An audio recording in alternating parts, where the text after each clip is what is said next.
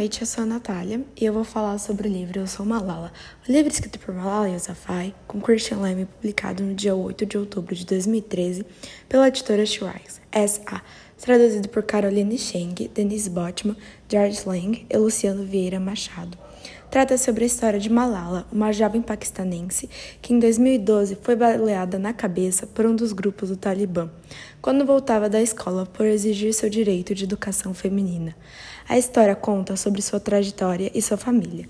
Também conta sobre seu pai, Ziauddin Yousafzai, que desafiou as tradições para que ela pudesse ir à escola. Ele sempre a encorajou e isso faz dela quem ela é hoje. O Talibã é um grupo político terrorista que atua no Paquistão e no Afeganistão. O que mais me interessa sobre esse grupo é que eles fazem coisas terríveis para recuperar o país e expulsar os invasores com extrema violência. Esse livro fez eu me sentir empregada e muito curiosa sobre esse tipo de ataque que ocorre nesses países. O livro é uma história bonita e aterrorizante que deveria ser mais comentada, pois ele é de extrema importância, pois conta uma marcante história sobre educação e feminismo.